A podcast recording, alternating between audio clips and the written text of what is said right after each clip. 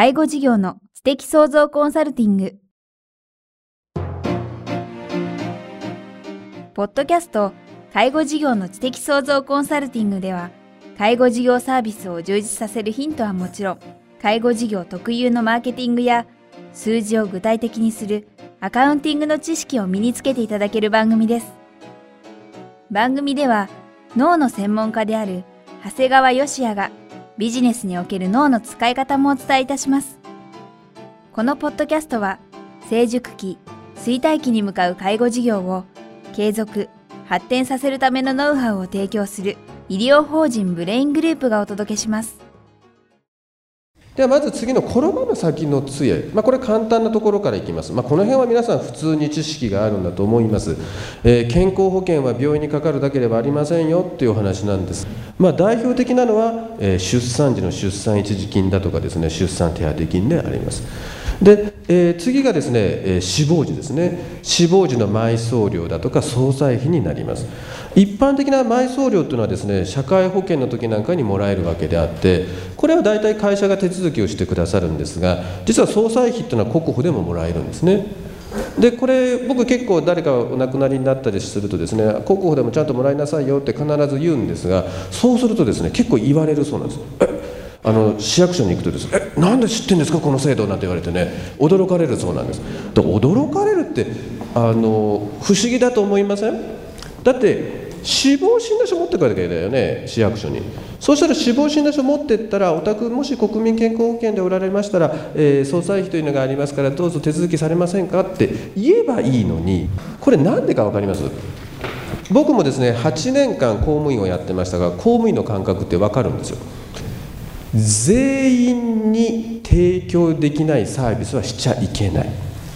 だからある人が特別なサービスをしました。他の人はちょっと低いサービスです。そしたらその低い人は上げるんじゃなくてその特別にサービスした人を下げるという発想だったんですね。だから僕がですね開業する前っていうのは僕は自分の患者さんにすごい思い入れがあってですね在宅のこととかもいろんなことを、え手配してから退院させようとすると呼ばれるわけですね。長谷川先生やめてください。他の先生がですね、えやらないようなことはやめてくださいって言って潰してるんですね。だからもう僕は自分がですね、え開業した時にまず何を思ったか。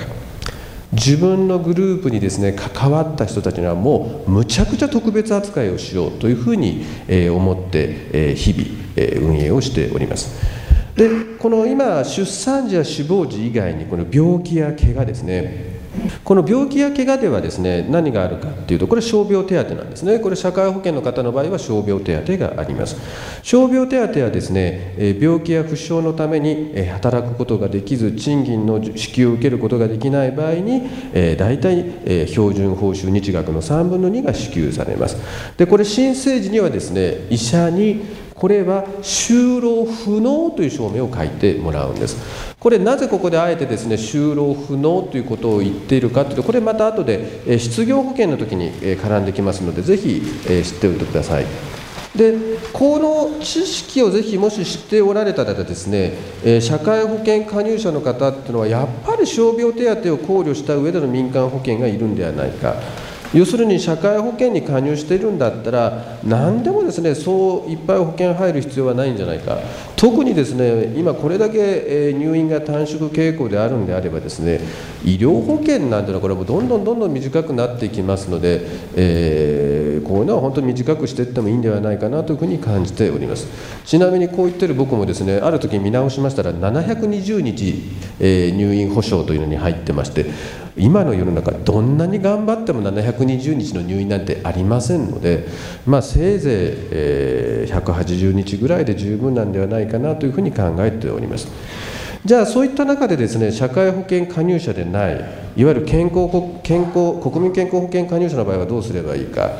こうした人こそまさに民間保険での自己防衛が必要になってくるんですね。これどういうケースで僕はこういうのを感じたかというとですねある時に脳出血で入院された人があったんですね。50代働き盛りでお一人はサラリーマンお一人は蕎麦屋さんだったんですね。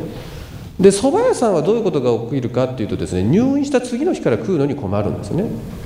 でそれに対してですねサラリーマンであったらとりあえず1年半は傷病手当が支給されその後障害年金がもらえるということでですねこれ明らかにやっぱり社会保あの国民健康保険と社会保険の方ではですねやはり、えー、設計を変えていく必要があるんですね。ですからあの僕なんかがよく皆さんにお勧めするのはですね、まあ、これ損保になるわけなんですが特に国民健康保険の方なんかはですねこの所得保障保険なんかが、えー、とっても有効ではないかなというふうにお勧めをしております、えー、実は私もですね昨年の12月入院をしました生まれて初めて。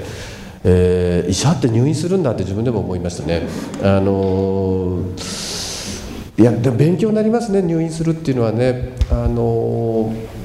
僕らは入院をするとですねシステムが全部分かってるんですね病院のシステムが。だからなんでここで待たされるんだろうとかなんでお医者さんは今日午前中会心に来なくて夕方遅くに来るんだろうか昨日夕方遅くに来た先生がなんで今日朝一番に来るんだろうかとか大体全部分かるんですね。だからそういう人間が入院してるととっても、えー、ストレスはないんですけどそうでない人間がストレスをあの入院するととってもストレスになるのが病院なんだなってことを改めて感じました。でその時に僕自身が受け取ったいろんな保険っていうのを見るとですねあの入院保険は8万円ほどいただいたんですがやっぱりこの所得保障保険が一番大きかったですね。あの4 5 0万いただけましたんで特にやっぱり自営業のようなものに関しましてはこの所得保障保険というのはとても大事だと思っております。まあ、ここに簡単に書いておきましたけど、まあ、あの医者の場合は診療所を開設している医師っていうのは基本的には個人事業主であれば国民健康保険でありますし、えー、僕のように医療法人の理事になりますと社会保険に加入し健康保険だけは国保というちょっと医者はですねみんな変わった形態で入っておりますので、まあ、もし皆様がですね、えー、医者のお客様がおられましたらですねこの辺りを知った上でですねあの対応されるといいんではないかと思います。でよく皆さん患者さんなんかですねお年寄り見てますとですね入院するとお金かかるって思ってる方すごく多いんですね。で、まあ、当然入院するとお金がかかる。だからまあ医療保険なんかできるだけ入りましょうというわけなんですが実際はですね高額療養費というのがありますから、えー、高額な医療費を支払った時にはですね大体、まあ、かなりちょっと今所得に応じてですね、えー、細かくなったんですけど、まあ、大体1ヶ月の自己負担が8万円以上になった場合はですね、えー、申請すれば戻ってきますよ。だからそんなに、え医療保険のことを心配することはないんじゃないですかという意見もあるんですが実はこれ医療って1ヶ月単位なんだよねだから月またいだらどうなるのってことなんですよ別に皆さんみんな1日に入院して末日に退院するわけじゃないもんですから15日に退院して15日あの15日に入院して15日に退院した場合はですね結構それぞれいっぱいお金かかってもですねこの8万円を超えるということにはならないもんですから、まあ、月をまたぐっていう感覚を持つとですねこれも、えーまあ、ちょっとやはり多少医療保険なんかでフォローする必要もあるのかもしれないんです。で入院をしたりする場合にですねこの、まあ、我々を随分助けていただくのがですねこの重度障害医療になります。これはですね市町村が負担をするんですがいわゆるこう重度障害になった方に対して、えー、医療あの医療費をタダにしましょうという制度になります。これがですね面白いんですよね。一般的な身体障害者の3級になるとですね医療費がタダになるんですが、えー、いろいろ市町村独自の,、えー、あの施策によりまして4級でも無料になる町がありますね。僕の診療している東農ではですね東農五市といいましてね多治見時水波恵那中津っていうのがあるんですがこの両サイドの多治見と中津っていうのはお金持ちの市だもんですから4級でも医療保険はタダなんですね。ただあの間の3つの市に関してはやはり4級では医療費はタダにはならない。でこういった市町村による差も出てきているのがこの重度医療障害になります。でこの重度医療障害をつけるためにはですね、まあ、医師が誰でも書けるわけではなくてある一定の専門分野の方が、えー、書くことができます。でこれはですね大体発症から6ヶ月で申請可能ですのでこれも自分から医者に依頼するぐらいが大事だと思います。でこの身体障害者手帳ってどうやってつけるかって言いますとね身体障害者手帳っていうのはですね要するに各関節がどんだけ動くかっていうようなことでやるんです。だから麻痺があったりすると大抵見落とされないんですよね。だこれが見落とされてるという人はまずあまりいないんですが実はねここに書いておいた体幹失調っていう病態が一番、えー、見落とされることがあるんですね。これどういう状態かっていうとね麻痺の人でこういうふうに麻痺だよね。これは誰でも見落とさない。こういうのあるでしょ。これね体幹のバランスが悪い状態であるんですね。でこれ体幹失調っていう状態でこれで単純に言うと 100m 歩けなかったら産休がつくんですよ。そんな人結構いるんですよね。100m 歩けないと産休がつく。まあこれ年を取って足腰が弱ったっていうのではダメなんですが過去に小さな小さな脳梗塞の起用があって麻痺がないけど歩きが悪いっていうような方がおられたらこれだけで身体障害者産休はつくんですね。身体障害者産休がつくってことはどうかっていうと医療費全部タダになる。これ歯医者にかかろうが何にかかろうが眼科にかかろうが全部タダになる。だからこういうところっていうのはやっぱり専門医でないと見落とされる傾向があるんですね。で先ほど最初にですねこの世の中は身体介護と認知症介護でできてるってお話をしたんですがじゃあ認知症はどうなってんの？ってことになるんですね。実は平成18年10月まではですね精神障害者手帳ってことはあんまり交付する人がいなかったんです。精神障害者手帳というのは認知症がひどい場合につけることができるものになるんですがなぜ平成18年10月まではつけなかったかっていうとついても1割負担だったんですねお年寄りになれば医療費はどっちにしろ1割負担なんです。だからあえてこれをつけて1割負担に取るような人はほとんどいなかったんです。時々いました。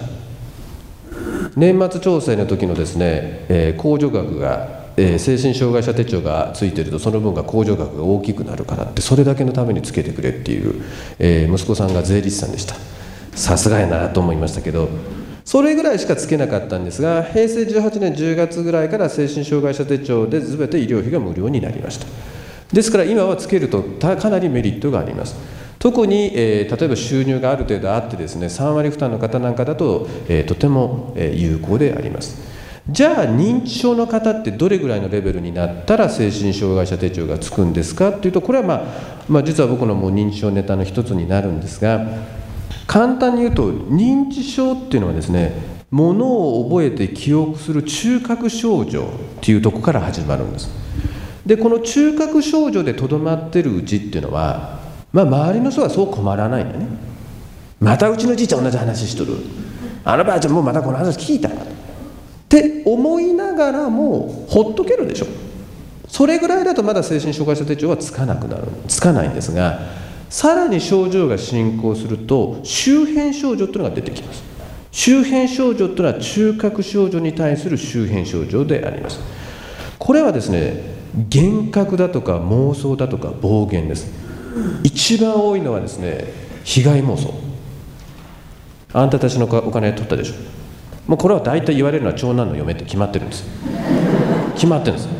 だからこういうのはもう前もって言っとく必要があるんですね。前もって言っておいた方がいいんです。前もって言っておかなくてもし皆さんがですね突然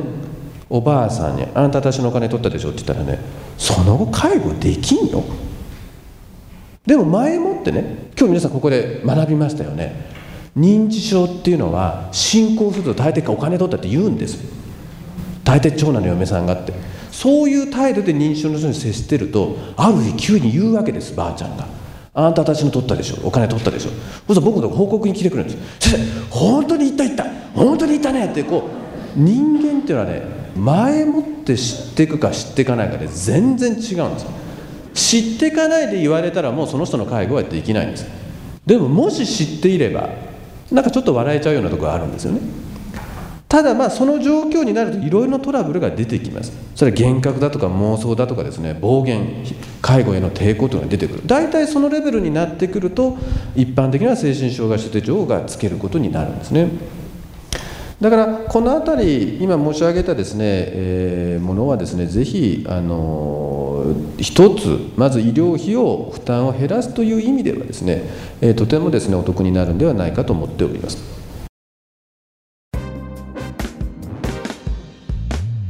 今日のポッドキャストはいかがでしたか？番組では長谷川よしあへの質問をお待ちしております。質問は株式会社在宅のウェブサイトにあるお問い合わせフォームからお申し込みください。サイト URL は http コロンスラッシュスラッシュ bra-in-gr.com スラッシュ zaitac http コロンスラッシュスラッシュブレイン -gr.com スラッシュ在宅です。それではまたお耳にかかりましょう。ごきげんよう。さようなら。